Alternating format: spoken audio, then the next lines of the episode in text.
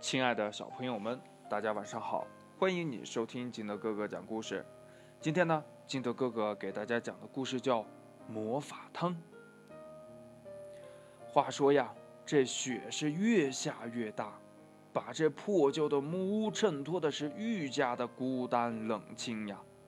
风呢，想尽一切法子钻进屋里，窗子呀也是嘎吱嘎吱的发着牢骚。女巫呢，把仅有的一条毯子裹在身上，诅咒着窗外的雪。咚咚咚，好像有敲门的声音。啊，这怎么可能呢？几百年来，从来没有人敲响过这扇门。更何况是在这大雪天里，女巫嘴上嘀咕着，还是忍不住往门口扫了一眼。咚咚咚，确实有人在敲门。这回呀，她听的是十分真切呢。打开门，一个小小的女孩站在那里，小手和小脸冻得通红。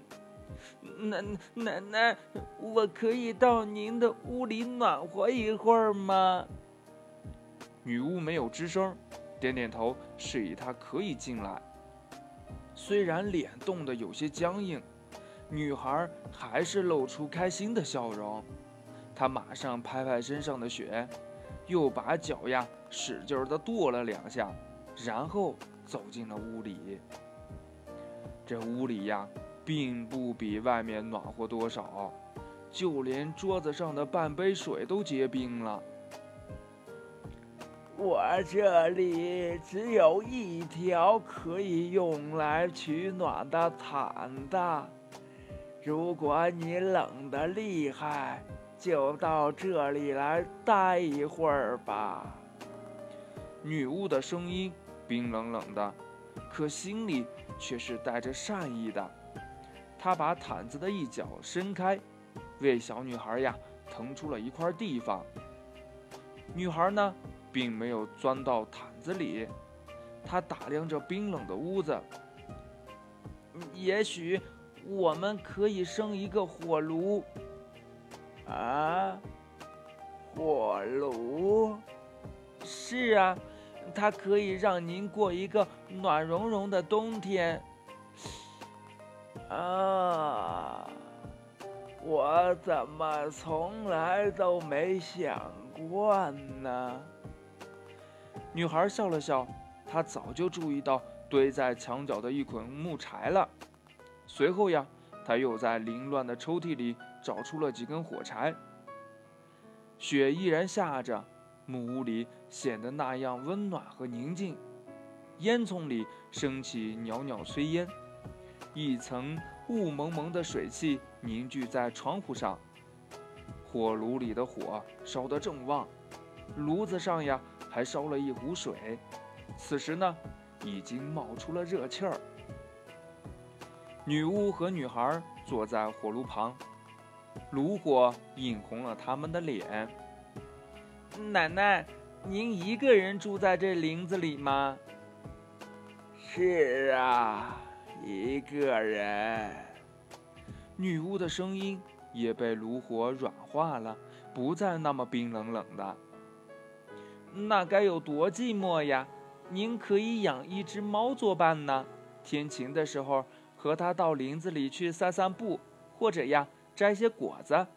天气不好的时候呢，就和它在家里说说话。女孩呀，一脸的天真。女巫没有说话。只是眼里闪过一丝光亮，天渐渐黑了。看来这场雪还要下上一阵子。你今天晚上就住在这里吧，明天一早再走。女孩看看窗外，雪呀，丝毫没有停下来的迹象。唉，那也只能在这儿住一晚了。这夜里呢，安静的出奇。女孩熟睡的嘴角还带着笑意。女巫生怕她着凉啊，轻轻地给她把毯子掖好。魔法书上落满了厚厚的灰尘，看来已经有些年头没有使用过了。此时呢，女巫点上了一盏小灯，坐下来，一页一页认认真真的翻着看。哈哈哈！终于找到了，女巫满脸欣喜。接着呀，她忙活起来，按照魔法书上的配方，配制出几瓶不同颜色的药水儿。最后呢，她又找出了一个小碗，把药水儿按比例调和在一起。红药水三滴，黑药水两滴，紫药水啊两滴，白药水五滴。天快亮的时候，女巫终于配制出一碗浅蓝色的汤。她看看。还在睡梦中的女孩，她是那么讨人喜欢。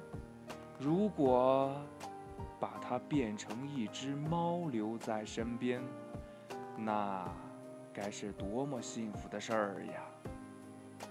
当朝阳亲吻女孩的脸，她睡眼惺忪地从美梦中醒来。哎呀，天晴了！女巫看看窗外。在心里诅咒着放晴的天气。奶奶，我该走了。现在就要走吗？女巫犹豫着，吞吞吐吐地说：“我做了好喝的蓝莓汤，喝一点儿再走吧。”说着呀，她把那一碗浅蓝色的魔法汤端了出来。